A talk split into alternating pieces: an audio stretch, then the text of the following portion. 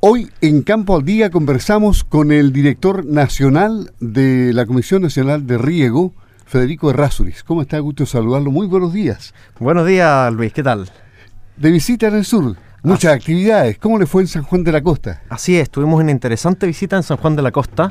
Fuimos a, mm, visitar una comunidad en Lafkenmapu que tienen uno, han tenido algunos problemas con algunos proyectos de riego anteriores y como Comisión Nacional de Riego estamos posicionándonos más en esta región, en una región donde no teníamos tanta presencia, eh, y surgió la posibilidad, eh, junto a nuestro director regional, Juan Andrés Aburto, de visitar esta comunidad y ver cómo podemos ayudarle con nuestros instrumentos a solucionar sus problemas de riego. ¿Y mm, qué es lo que le dijo la gente cuando conversó con usted? Porque me imagino que usted tiene mucho contacto con la gente en los sectores rurales. ¿Qué le dijeron eh, ayer en San Juan de la Costa? Nosotros tenemos harto contacto, pero cada región tiene sus particularidades y sus distintos desafíos. La gente de, de Mapu aquí estaba, bueno, estaba un poco desilusionada porque otros proyectos que habían tenido eh, y a los que le habían puesto mucho empeño, mucho cariño, mucho trabajo ellos haciendo, instalando las matrices, haciendo toda la, canalización a pala a pulso de ellos y no había dado los resultados que ellos querían. No estaban teniendo agua, tienen un acumulador que estaba sucio.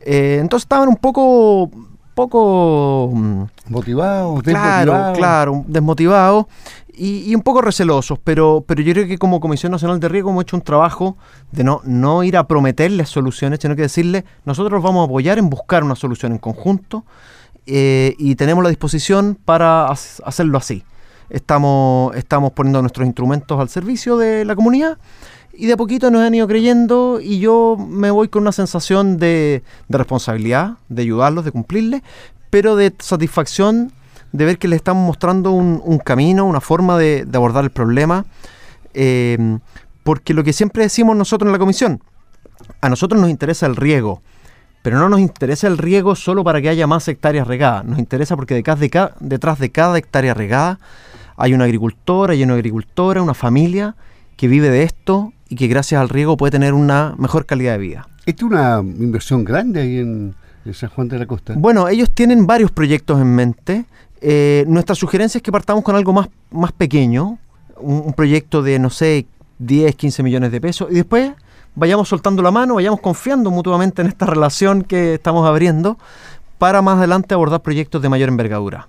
¿Qué, me dice de la gran sequía que estamos enfrentando? Ayer una reunión de los estamentos de gobierno con el sector privado en la capital. Eh, la Mesa del Agua es una buena instancia también donde se analiza este tema. Ustedes participan en la Mesa del Agua. Así es. Eh, ¿En qué se ha avanzado? ¿Hay acciones concretas pronto? ¿Qué es lo que están pidiendo especialmente los fruticultores? A ver, la sequía es la sequía más grande de la que tenemos registro en Chile tenemos emergencias agrícolas y, zonas de escasez hídrica, que es lo que declara el MOB, y zonas de catástrofe, regiones enteras declaradas zonas de catástrofe, entre Atacama y Maule, y leí que Ñuble también está gestionando para ser declarado zona de emergencia agrícola.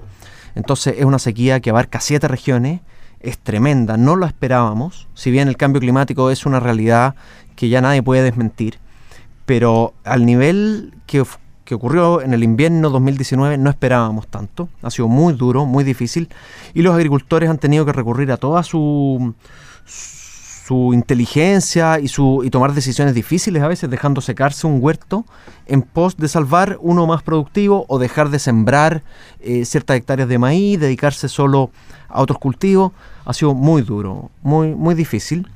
Eh, y el presidente como, como señalas Luis, eh, formó esta Mesa Nacional del Agua hace algunos meses para, eh, pero con, un objetivo bastante claro, porque hay muchas instancias que están atendiendo la emergencia. Hay una mesa que dirige el subsecretario de Obras Públicas que está eh, monitoreando día a día cómo se comportan los APR, qué canales se están quedando sin agua. Estamos monitoreando la emergencia para ir en ayuda. La mesa que instituyó el presidente tiene un fin un poco distinto es una mesa transversal políticamente, donde hay eh, distintos eh, expertos en agua, participan los distintos gremios, el sector agrícola, el sector minero, el sector de las sanitarias, eh, el sector de, la, de energía, participa el ministro de Ciencia, el de Agricultura, el, ministro obviamente de Obras Públicas que lo dirige, la ministra de Medio Ambiente. Y la idea es buscar un consenso transversal entre técnicos, entre políticos de distintos sectores, para ver qué hacemos como país para enfrentar este desafío. ¿La magnitud de esta mm, emergencia hídrica nos está superando o estamos a tiempo todavía de, hacer eh, grandes obras o, qué sé yo? Bueno, las grandes obras demoran muchos años, pero, pero atacar rápidamente el, tema. Las grandes obras demoran muchos años y eso es una responsabilidad que como, como Estado tenemos que asumir y tenemos que ver la forma de optimizar eso. Eso es un desafío pendiente. Eh, bueno, nadie tiene la, la, bolita de cristal para saber si es que estamos a tiempo o no y si es que puede que el próximo, este invierno 2020 no sea tan severo como el que acabamos de pasar, o puede que lo sea, no, no lo sabemos. Entonces, más allá de, de, mirar nosotros si estamos o no a tiempo, yo creo que lo que tenemos que hacer es hacer todo lo que está en nuestro alcance de ahora en adelante para ir mitigando los efectos de esta sequía, de este cambio climático. ¿Qué, ¿Qué, otras novedades, qué otras acciones va, a comunicar en la región de los lagos o la región de los ríos en estos días en que se encuentra por acá? Bueno, vinimos principalmente más que a, a, traer grandes anuncios, lo que nos ha pedido el ministro y lo que nos ha pedido el presidente Sebastián Piñera es que estemos con la gente que lo está pasando mal es que estemos cercanos a la gente ofreciendo nuestras soluciones, nuestros instrumentos, como son en nuestro caso la ley de riego, la ley 18.450 y sus concursos, para que la gente los conozca, eh, pueda acceder a ellos. Em, pero pero nuestra, nuestra postura no es, no es en este minuto no es de anuncios, es de qué podemos hacer mejor, cómo podemos ayudar mejor a los agricultores que lo están pasando mal. ¿Y cuál es el mensaje para la gente que utiliza el agua, que tiene el recurso? Eh, hay que obviamente utilizarla bien, ¿no? Sí, sí, hay un mensaje muy importante que es que en Chile, a pesar de todo lo que estamos pasando, eh, hay agua.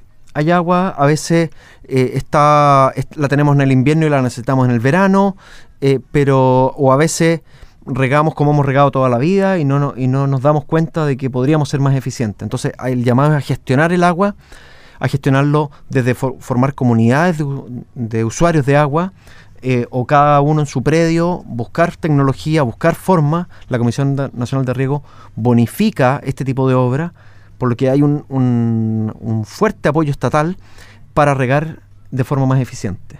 El llamado es a gestionar mejor el agua a nivel eh, comunitario y también a nivel individual. El director ejecutivo de la Comisión Nacional de Riego, conversando aquí en Campo al día. ¿Se ha quedado algo en el tintero que usted quisiera haber dicho? Solo mencionar que, como ministerio estamos trabajando desde agosto y como Comisión Nacional desde agosto en esta sequía eh, y ya estamos pasando al, último tercio de la sequía. Creo que los agricultores han estado a la altura del desafío. Eh, ha sido muy importante lo, cómo han reaccionado y es importante que aprovechemos el invierno para prepararnos bien para el verano que viene. Le agradecemos a, eh, Federico Razuri la presencia aquí en Campo al Día. Que tenga una muy buena jornada y cuando venga por acá siempre comunique las noticias a través de Campo al Día. Sin duda, sin duda. Vendremos aquí a la radio. Muchas gracias. Hasta luego.